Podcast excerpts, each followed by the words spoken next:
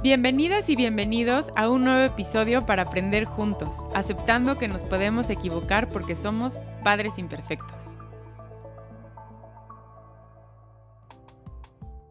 Hola, ¿cómo están? Bienvenidos al episodio número 8 de Padres Imperfectos. El tema de hoy es ansiedad en niños y adolescentes.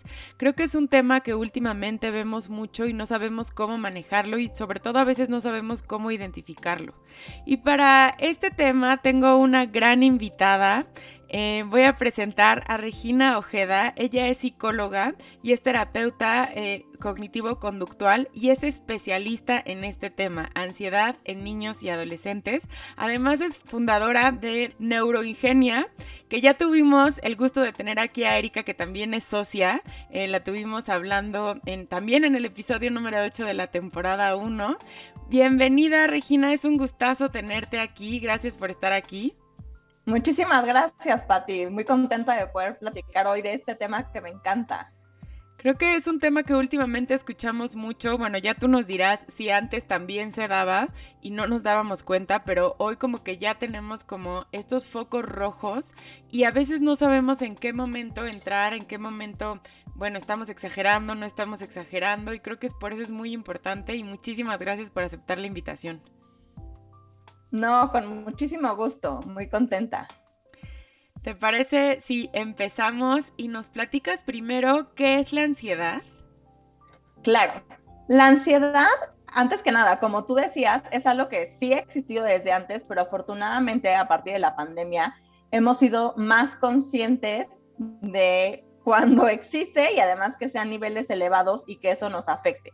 ¿Para qué está la ansiedad? La ansiedad, aunque quienes la han sentido, se siente muy feo y no nos gusta tenerla, tiene una función y tiene una utilidad. Y por eso tampoco se trata de quedarnos sin ansiedad. ¿Qué pasa? La ansiedad se activa cuando nuestro cuerpo piensa, percibe que puede haber un posible peligro. Es decir, es nuestro sistema de alerta. Por lo tanto, si pensamos que va a haber un peligro, estamos alertas y estamos alertas en, los pensamientos eh, fisiológicamente y nos preparamos para ese peligro. Y si no existe, este sistema de alerta se apaga. Sin embargo, cuando hay un nivel de ansiedad elevado, ese sistema de alerta, digamos que no se apaga, se queda encendido. Entonces las personas, y en este caso los niños y los adolescentes, están constantemente percibiendo que va a haber un peligro y por eso están tan ansiosos. Ok, ok. Qué importante lo que dices, que siempre cuando hablamos de estas emociones, que no hay buenas ni malas y justo existe la ansiedad y no la tenemos que quitar al 100%. Algún aviso nos tiene que dar, evidentemente como dices, ¿no? Cuando ya nos ya es como muy constante y no la estamos controlando, es cuando ya tenemos como que hacer algo y ya, digo, lo digo entre comillas, no es normal, ¿no? Sí, exacto, tenemos que saber cómo detectar ese nivel que ya no es el óptimo y entonces tener estrategias para regularla, porque yo siempre les digo a mis pacientes, la ansiedad no se va a ir, siempre va a estar y quienes tendemos a la ansiedad, tenemos que aprender a vivir con ella y simplemente aprender a apagar ese sistema en los momentos indicados y aprender a tranquilizarnos. ¿Y cómo detectamos la ansiedad? Una, como papás, o sea, hacerte esta pregunta, o como papás, ¿cómo identificamos cuando nuestros hijos ya están teniendo esa ansiedad? Y dos, eh, también darle este mensaje a nuestros, o sea, a los niños y a los adolescentes de qué van a sentir, cómo lo van a sentir, eh, cómo podemos detectarlo. Lo podemos detectar en tres formas. ¿va? Uno es en la parte fisiológica, es decir, cuando nuestro cuerpo se activa a los niños y a los adolescentes, les pasa que les sudan muchísimo las manos o les pueden temblar las manos, las piernas, están como la, eh, la, cara como un poco más rojita, ya sabes, cuando tienen pena, pueden sentir como calor en todo el cuerpo, sentir tensión o que nosotros veamos que están tensando ciertas partes del cuerpo. Eso es en lo fisiológico. El punto número dos es en lo cognitivo, es decir, en lo que estamos pensando. La ansiedad son los pensamientos, obviamente, catastróficos hacia el futuro. Entonces, cuando un niño o un adolescente constantemente nos está preguntando qué va a pasar, quién va a estar, cómo va a ser, qué va a suceder, está pensando en todos esos posibles escenarios catastróficos, podemos pensar que puede existir ansiedad. Hay una palabra, bueno, una frase que usan muchísimo que es y si, y si me caigo, y si no me quieren, y si no me aceptan. Entonces, si ven este poquito de y si pudiera ser. Y también en la conducta, si se están mordiendo las uñas o si están hablando como de forma muy acelerada, que constantemente estén en movimiento, que estén inquietos, también lo podríamos detectar. Es importante que sepamos que cuando hay ansiedad, lo vemos en estas tres áreas. Ok, o sea, por ejemplo, si yo detecto, y te hago esta pregunta, ahorita que dices lo, de las uñas, eh, yo que doy los talleres, a veces este, los papás como que ponen esto como de mal hábito, ¿no? Este, es que se muerde mucho las uñas y a lo mejor, no sé, les doy dos o tres herramientas. ¿En qué momento pasa de ser, y lo estoy diciendo entre comillas, un mal hábito a un foco rojo y ya tenemos que actuar como papás, ¿no? Siempre se muerde las uñas, siempre, o sea, o se está haciendo en las manos, ese, ese tipo de cosas. ¿En qué momento ya decimos, ya tengo que ir con alguien? Claro, yo creo que uno, detectando en qué momento lo hacen, porque tú bien sabes que lo pueden hacer, ejemplo, en momentos de aburrimiento. Están viendo la tele y ya se acostumbraron a tranquilizarse haciendo eso pero es como en este momento de aburrimiento. Pero hay niños que lo hacen justo antes de entrar a la escuela o antes de ir a jugar con algunos niños. Si detectamos que sí está existiendo previo a alguna situación, es el primer foco rojo. ¿Va? Y punto número dos, obviamente, es la, la, frecuencia y la intensidad con lo que lo hacen. Si a mí me dicen, oye, Regina, es que mi hijo le está mordiendo las uñas, pero es algo que pasa híjole, dos veces al mes, pues realmente no es un problema, pero si sí es una constante y además ya está dejando o de disfrutar por estar haciendo eso, ¿no? O ya se está lastimando, haciendo daño y es algo que le, le está afectando en su desenvolvimiento general. Entonces ahí sí creo que hay que buscar y entender a qué se debe. Ok. Y antes, por ejemplo, de ir con, obviamente, con un especialista, o sea, buscarte a ti o eso, ¿cómo los podemos, en lo quiero poner como desde el otro contexto que a veces somos, ¿no? Como que queremos resolverlo. Pongo diferentes ejemplos. Déjate de morder las uñas. Deja de hacer esto. Eh, no sé, hay papás como que te voy a poner chile en las manos. Este tipo de cosas que hacemos que vamos como rescatando. Este. También creo que vamos como haciendo más, más como evidente la conducta y por eso la repiten tanto. ¿También puede ser? Sí, sí, totalmente, porque de cierta forma se está reforzando. Yo creo que el morderse las uñas siempre es como la conducta que está por encima de algo que pudiera ser un poco más grande. Y no siempre es así, como tú bien lo dices, a veces es pues un mal hábito y, ya está ahí. No todos los niños tienen que tener un nivel elevado de ansiedad. Pero, ¿qué podemos hacer? Es eh, promover que hagan conductas incompatibles. Ojo, con los niños que a lo mejor tienen ansiedad de verdad, o sea, sí un nivel elevado, no es la única solución, hay que trabajarlo de raíz. Pero para como terminar con esta conducta, hay que hacer conductas incompatibles. ¿Qué es eso? Hacer algo que yo no puedo estar haciendo al mismo tiempo que morderme las uñas, ¿ok? Es decir, no puedo estar cantando y al mismo tiempo estar con los dientes mordiendo la uña no puedo estar tomando agua y al mismo tiempo morderme las uñas. Entonces, en vez de decir, no te muevas las uñas, le puedes pedir, a ver, pásame el vaso con agua, pásame una pluma, va a usar la mano para otra cosa y lo va a dejar de hacer. Y en caso que, que detectemos, por ejemplo, este, siempre que va a la escuela, o va a tener un examen. O sea que ya detectamos que hay algo que provoca o detona que se muerda las uñas o que le suden las manos o que tenga algún como tic. Este los vamos acompañando en esta parte de, vas a tener examen, eh, cómo te sientes, o sea, ahí tenemos que, que hacer esto o ya cuando detectamos esa conducta, sí ir con un especialista. No, yo creo que ir con un especialista ya es hasta que lo intentamos nosotros y no nos funcionó. Hay muchas cosas antes que se pueden hacer. Y ante esto que comentas, es necesario entender qué es lo que los niños o adolescentes están interpretando de la situación.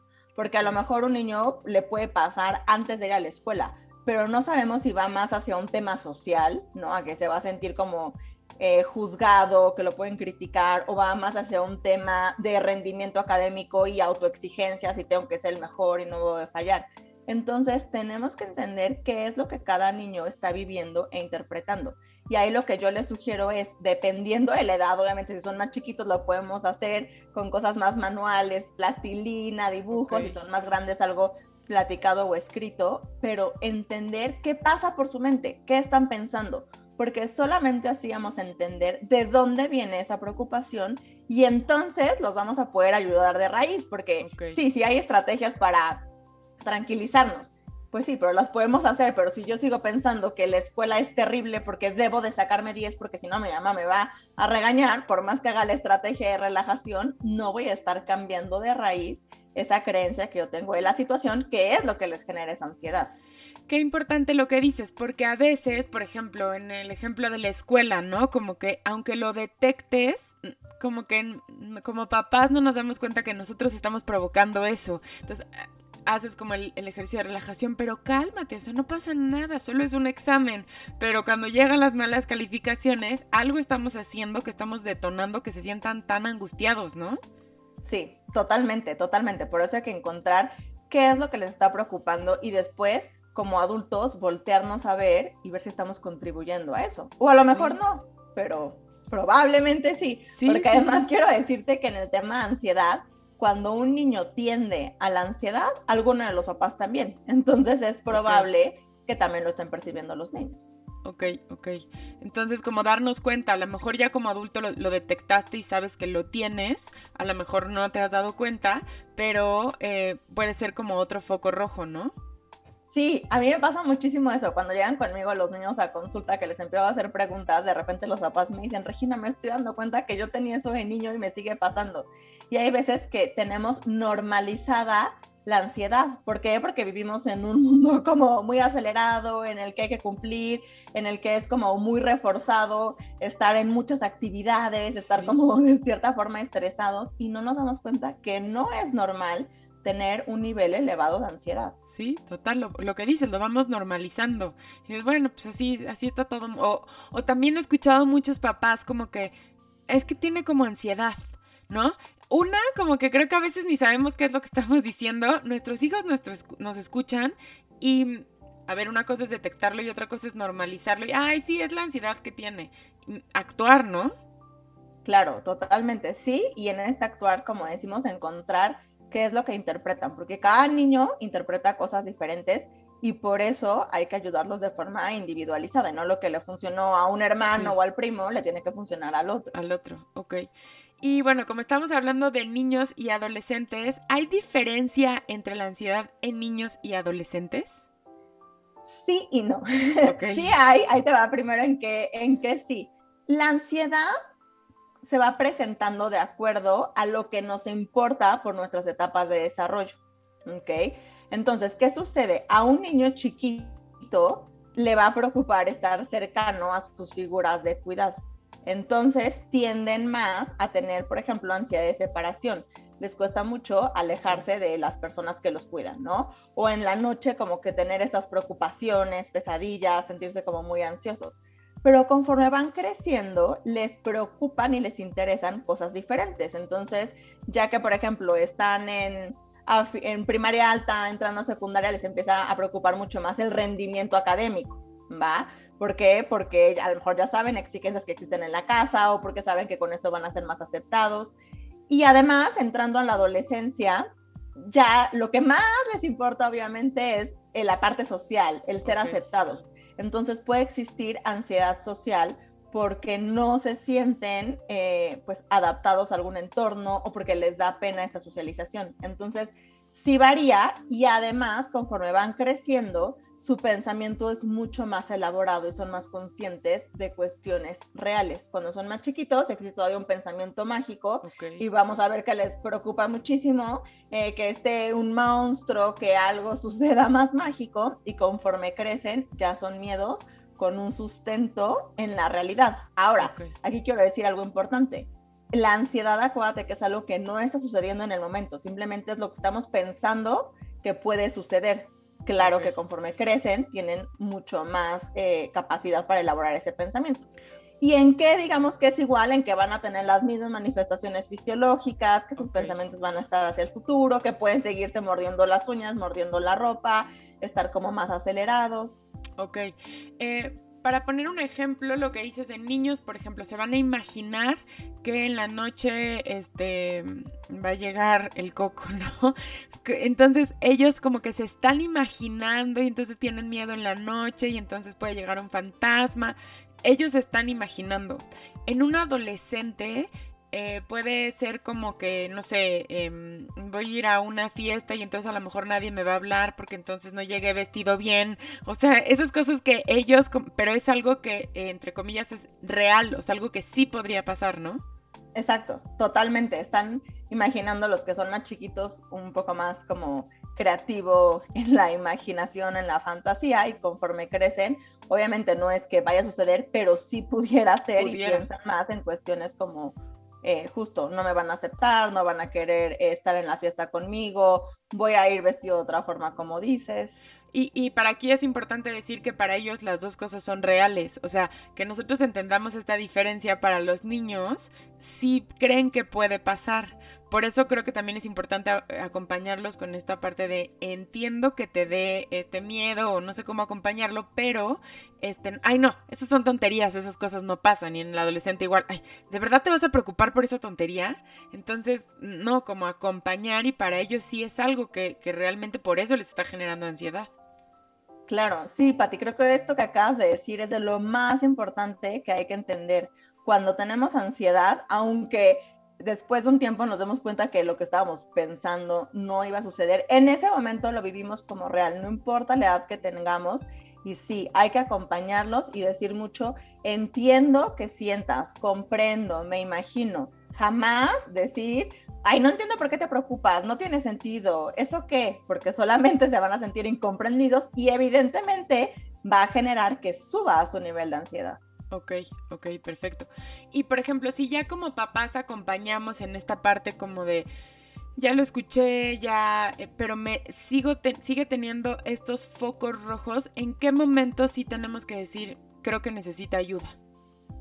pues justo, ¿no? O sea, si lo han intentado y están viendo que sigue el nivel de ansiedad y que está evitando hacer ciertas cosas, eh, como decimos, dependiendo de la edad de desarrollo, pero chiquitos de repente quieren evitar ir a la escuela, ir a jugar con compañeros, o un poco más grandes, ir a fiestas, salir con, con los amigos, cuando ya está evitando algo que pensamos que es sano y necesario para su edad, y no lo estamos logrando con las estrategias que les damos en casa, yo siempre recomiendo buscar ayuda, porque además, afortunadamente, la ansiedad en, toda la, parte de psicología es de lo más estudiado y los tratamientos son muy buenos. A veces tenemos la idea de, ay, te voy a tener que pasar meses y años en terapia para trabajar esto y no es cierto, pueden tener una guía rápida que les va a ayudar a manejar esto y entonces evitarse problemas en la vida adulta.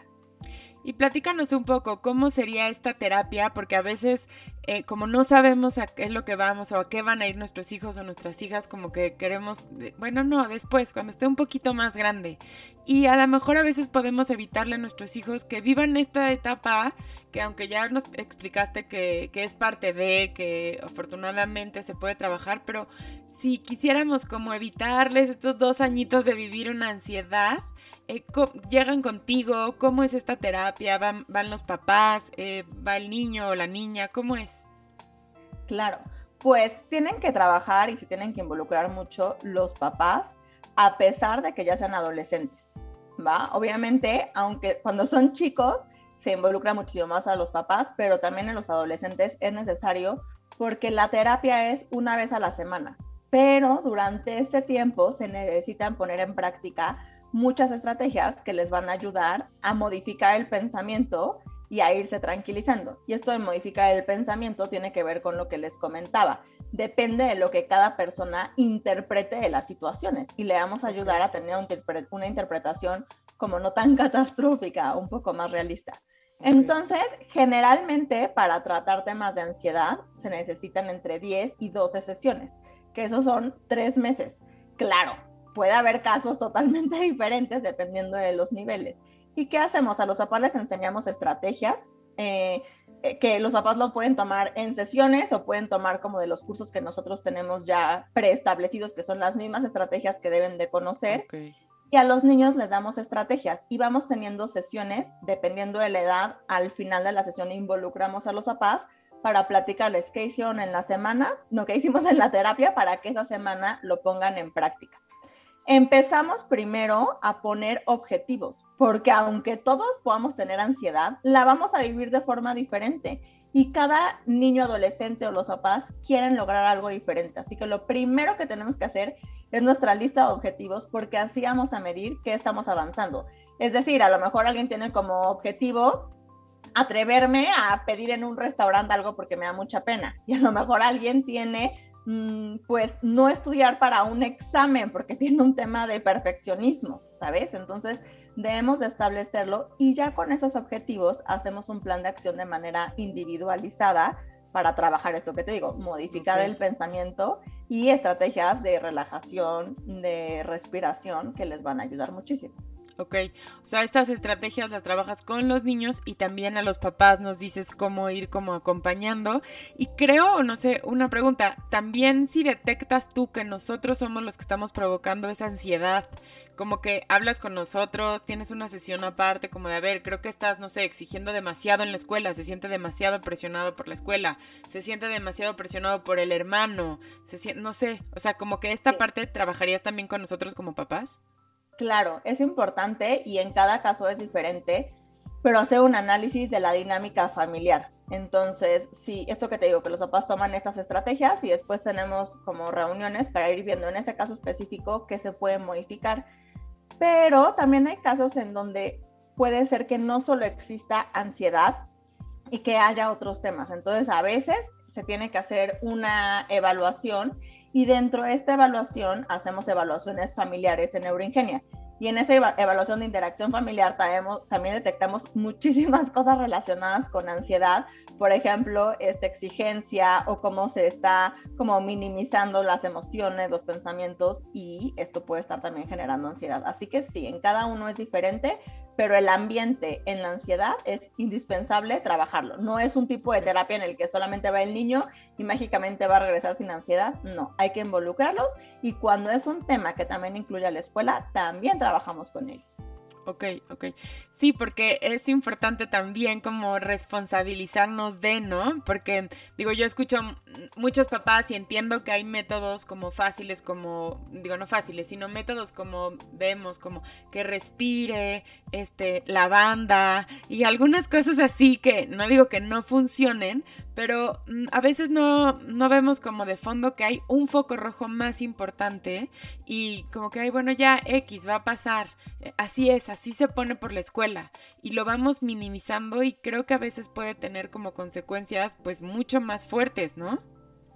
Sí, estoy de acuerdo en esto. No quiero decir que no funcione. Claro, como algo complementario está excelente y yo lo uso, ¿sabes? Sí, sí, sí. para tranquilizarnos, pero ¿qué sucede? Si no se modifica el pensamiento y los niños adolescentes siguen interpretando que las cosas que están viviendo son muy graves, son terribles, son están llenas de incertidumbre, que no lo pueden enfrentar, pues por más que tengan las mejores herramientas complementarias, no lo van a lograr. Entonces, sí, en muchos casos, por eso digo, hay que entender qué están viviendo y hacer lo complementario. Y la mezcla de estas, todas las áreas, sin duda, nos lleva a que estén mucho, mucho mejor. Claro, y digo, yo también lo utilizo y es como, lo relaciono como, ay, esto me pone a mí un poco nerviosa, me pone un poco ansiosa y, y tenerlo, pero no dejarlo como de fondo, ¿no? A lo mejor, bueno, le funcionó porque tenía tantito miedo en la noche y le puse no sé, el spray mágico que no sé qué y te funcionó, estoy de acuerdo. Pero cuando ya es algo como muy recurrente, cuando es algo que realmente ves que le está afectando con las, o sea, las tres cosas que nos dijiste que tenemos que fijarnos, pues ya no dejarlo, ¿no? Y podemos evitarles uno o dos años de vivir eso que no tendrían por qué vivirlo.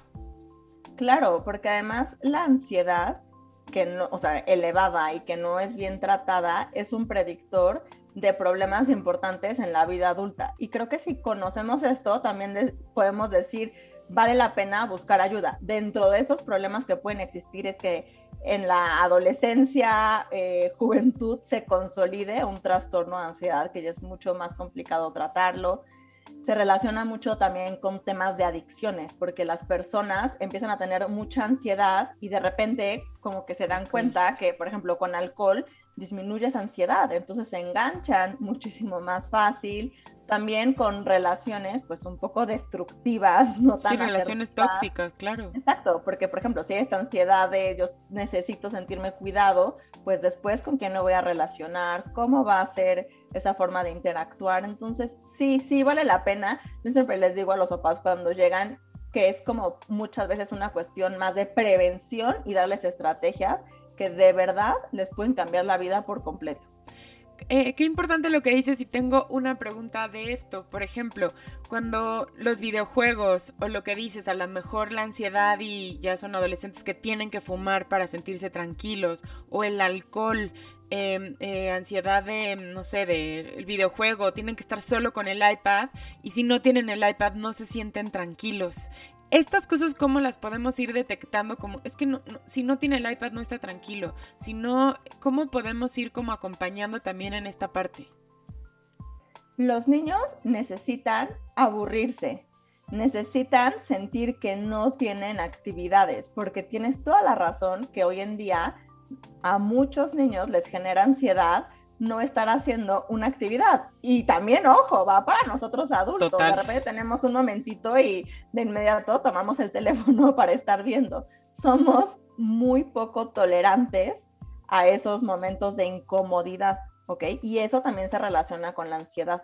Mucha de nuestra ansiedad puede venir por no sentirnos incómodos.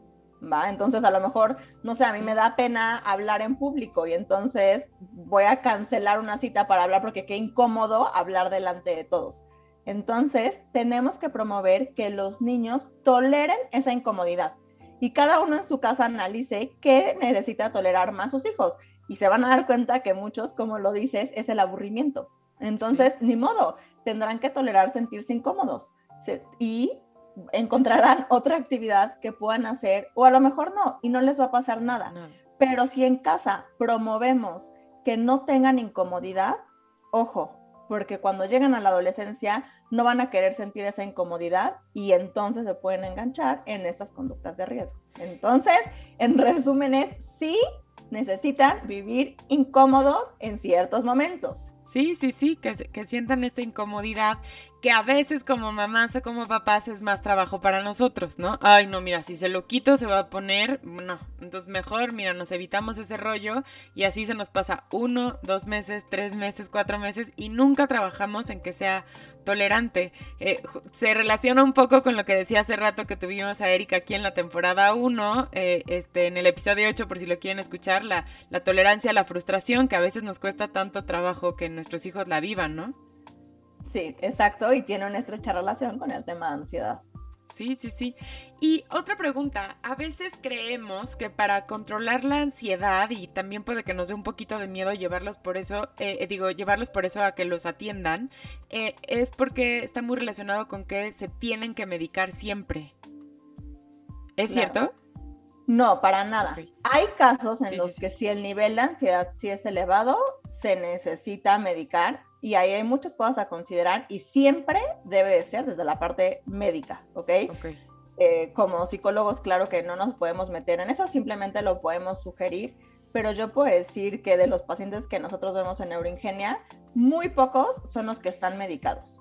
Y los que sí están medicados tiene que ver muchísimo con antecedentes familiares. Si mamá o papá también han tenido un tema importante de ansiedad, pues vale la pena hacerlo desde ahora, porque sabemos que muchas veces la ansiedad va más allá de solamente cómo percibo mi ambiente, sino que nuestro cuerpo a nivel cerebral no estamos produciendo las sustancias que nos ayudan a estar contentos, a tranquilizarnos. Entonces, en algunos casos se necesita, pero no siempre. Ok, entonces si lo viéramos un poco como por pasos, este, primero como detectar estas conductas que tienen nuestros hijos y detectar como mamás o como papás de dónde viene, ¿sí? Ah, fue el examen, es la escuela, es, no sé, un partido de fútbol, es la clase de gimnasia, estas cosas, ¿no? Si continúas y ya lo trataste y no hay como esta solución, sí ir con un especialista en, en, en este tema de ansiedad con ustedes, como que nos digan cómo hacerlo y saber que, que, ustedes como psicólogos nos van a decir, oye, ya se trabajó, ya se hizo esto, creo que hay que ir otro paso más, ¿no? O sea, porque creo que de primera nos imaginamos como ansiedad, medicado, que no está mal, ¿eh? Y quiero aclarar que, que, que si es necesario, en algo debe de ayudar, pero como para entender los pasos, ¿no? Sí, así, así, justo así son. Y yo pondría ahí como también un previo. A lo mejor vamos a la psicóloga, tenemos una primera entrevista, hacemos un análisis y a lo mejor no tienen que empezar un tratamiento. A lo mejor simplemente son unas estrategias para ellos y los papás breves que pueden aprender en una sesión, ponerlas en práctica y regresar y a lo mejor funcionó. Entonces tampoco tener ese miedo de porque me acerco, necesariamente voy a tener que tener tratamiento. Puede ser que no. Sí, puede que digas, no, la verdad no quiero, o sea, ya será una decisión muy personal, pero como que quitarle miedo a ese primer paso que podemos ayudar mucho a los niños y a los adolescentes. Claro, claro, sin duda, y porque en serio, yo creo que los niños y los adolescentes cuando tienen ansiedad la pasan muy mal. Sí. Sufren mucho y vale la pena podernos ayudar con algo que es sencillo. Y en este primer paso, por ejemplo, antes de acudir con ustedes como especialistas, normalmente detectamos la ansiedad, lo que decíamos, cuando se muerden las uñas o cuando están como con las manos. Eh, muchos papás también lo relacionan con la comida. Es que están, y entonces va y come. Ahí, ¿qué podemos hacer, no? Como de, es que velo, está nervioso y está comiendo. Está nervioso. Ah, eh, ¿Cómo, cómo tendríamos que ver esta relación con la comida cuando tienen ansiedad? Sí, yo creo que eso es un tema muy importante, qué bueno que lo dices, porque se relaciona muchísimo el tema de comer cuando tenemos ansiedad, porque obviamente es una forma de tranquilizarnos momentáneamente, pero se vuelve como un círculo vicioso que simplemente va a generar mayor ansiedad. ¿Qué podemos hacer ahí? O sea, uno, asegurarnos que estén comiendo de manera como lo más sana posible y de ser posible, acercarse con algún nutriólogo que les ayude a saber que están haciéndolo adecuadamente, además ver con el pediatra que estén, ya sabes, en el peso indicado, estatura, etcétera. Y ya que sepamos que sí va más hacia un tema de ansiedad, tenemos que ayudarles a reconocer qué es lo que están sintiendo. Porque créeme que un niño no hace este proceso de decir, ay, ya sé, tengo ansiedad, Dos, para tranquilizarme voy a ir por comida. Tres, qué bien me siento. Claro que no, es un proceso que hacen pareciera de forma automática en el que sienten un poquito de ansiedad y entonces van por algo que coman y los tranquilice. ¿Ok? Y como tú dices, puede ser comer o puede ser morderse las uñas o muchas otras cosas. ¿Qué tenemos que hacer ahí? Ser su espejo y ayudarles a saber cómo se sienten antes de que vayan por el alimento. Ok. ¿Okay? Entonces podemos reflejarlo si de plano no lo están notando ellos, ¿no? Te veo preocupado, te veo, a lo mejor puede ser otra emoción, ¿no? Te veo este, que estás como muy emocionado, nervioso, triste. Exacto. O preguntarles cómo te estás sintiendo y decirles en qué parte del cuerpo estás sintiendo esa emoción. ¿Ok? okay si no lo logran decir, podemos hacer un dibujo, una silueta y que marquen en qué parte del cuerpo le están sintiendo o con un muñequito que señalen. Así van a ser mucho más conscientes de esa emoción. Y entonces darles, previamente hablado con ellos, cinco opciones que puedan hacer cuando se sientan así. ¿Va? A ver, por ejemplo, puede ser desde caminar, dibujar, tomar agua, escuchar música, este, bailar, cualquiera. Entonces decirles, ¿qué te parece que intentemos hacer alguna de estas y vemos cómo te sientes?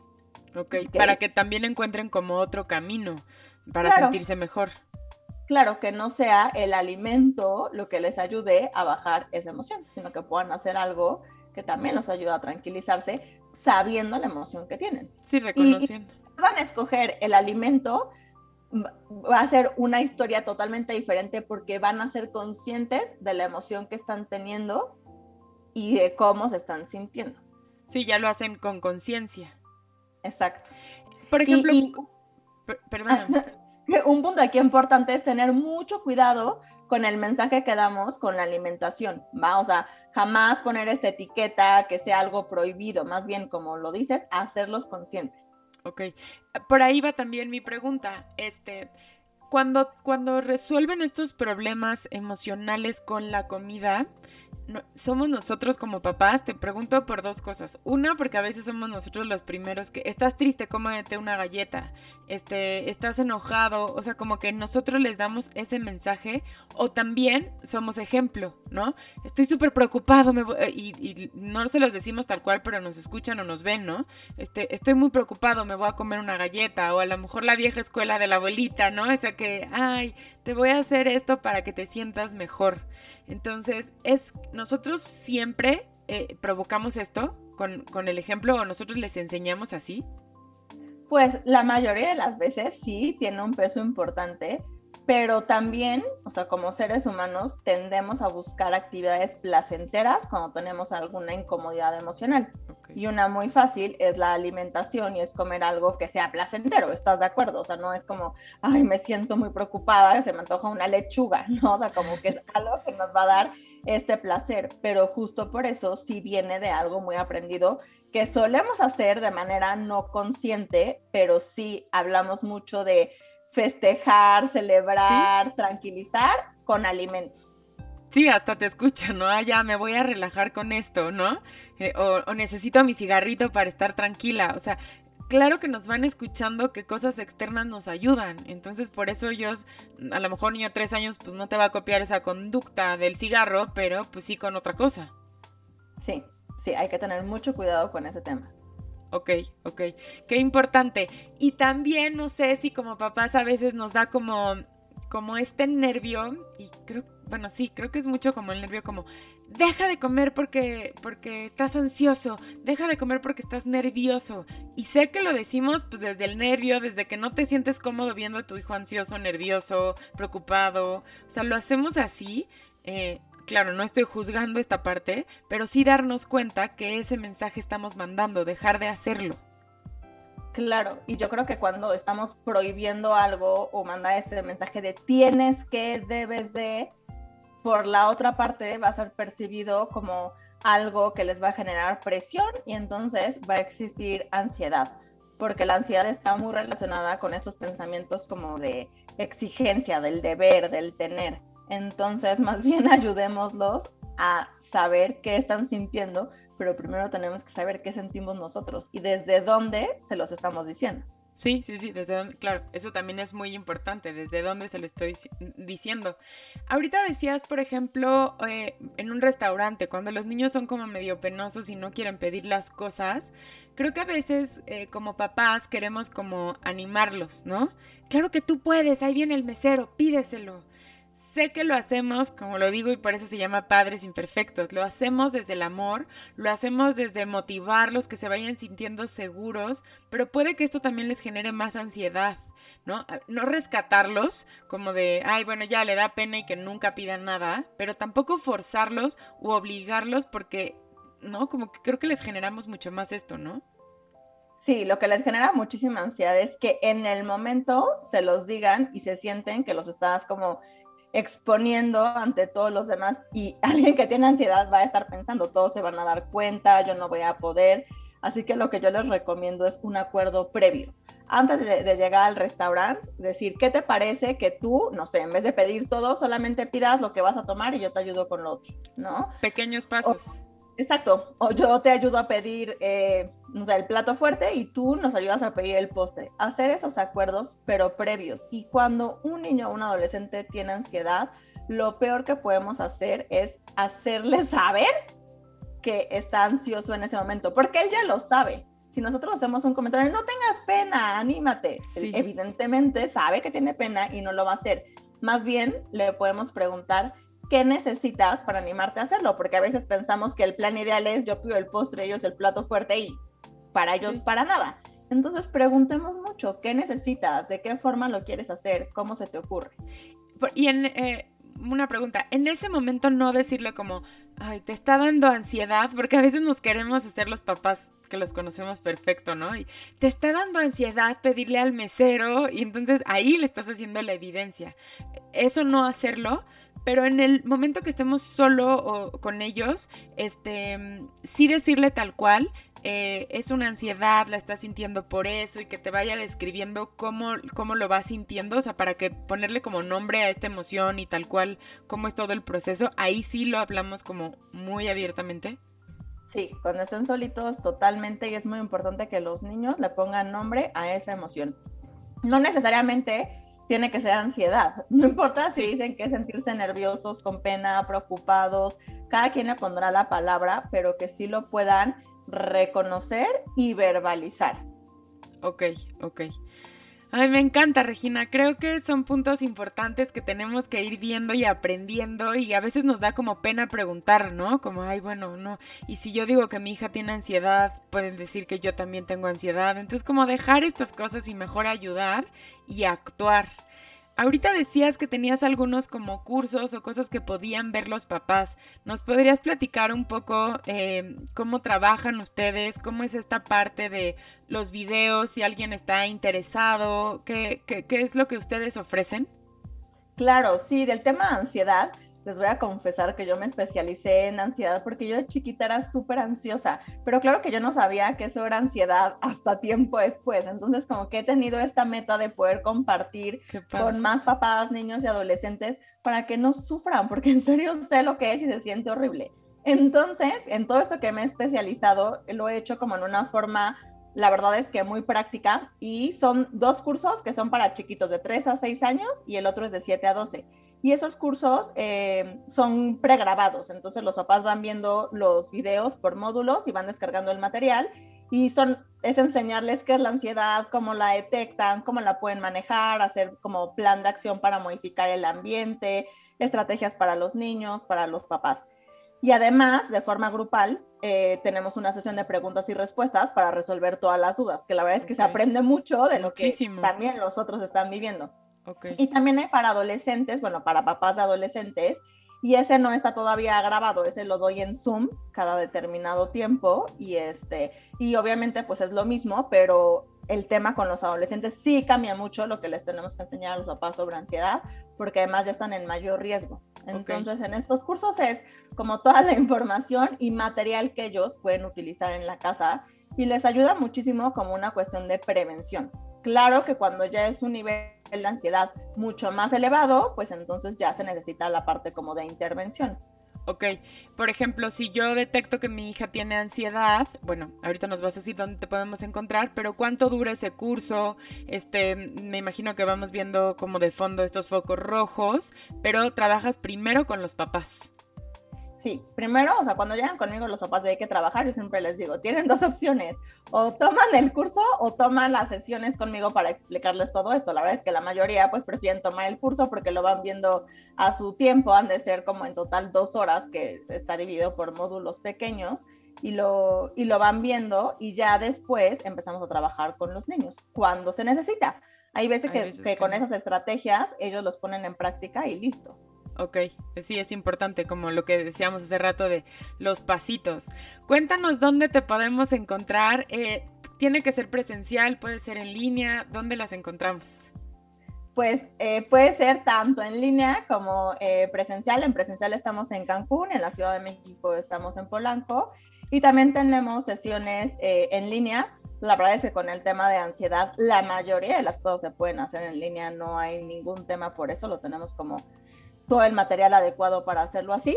Entonces, así pueden ser las sesiones. Y en redes sociales, tanto en Facebook como en Instagram, estamos como Neuroingenia. Perfecto, perfecto. Sí, sí es importante. Y ahí está subiendo, digo yo con mucho gusto después lo voy a compartir, pero em, ahí está subiendo estos cursos y me imagino que se pueden, los que dijiste que estaban ya grabados, los podemos descargar y ya después, no sé, si necesitamos más, ya las buscamos. Sí, exacto, ahí compartimos toda la información, digo, además de los cursos de muchos otros temas que la verdad es que son muy, muy interesantes. Sí, sí tienen muchos cursos, ¿no? Sí, sí, sí. Ay, Regina, pues muchísimas gracias. Como siempre digo, esta es una semillita en estos minutos, o sea, 50 minutos no podemos como hablar de fondo, no sabemos a lo mejor a veces algunas dudas que puedan surgir cuando vamos grabando este, este episodio, pero eh, por eso compartimos las redes sociales. Si nos quieren escribir, eh, vayan siempre y como siempre les digo, vayan con un especialista, no hay que dejarlo, ¿no?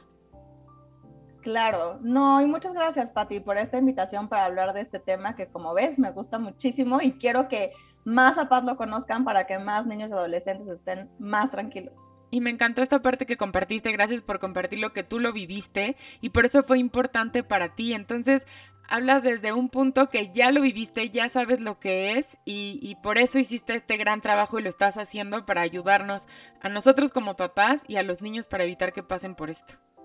Sí, por eso me encanta compartir esta información. Muchísimas gracias, Regina. Fue un gustazo tenerte aquí. Eh, muchas, muchas gracias.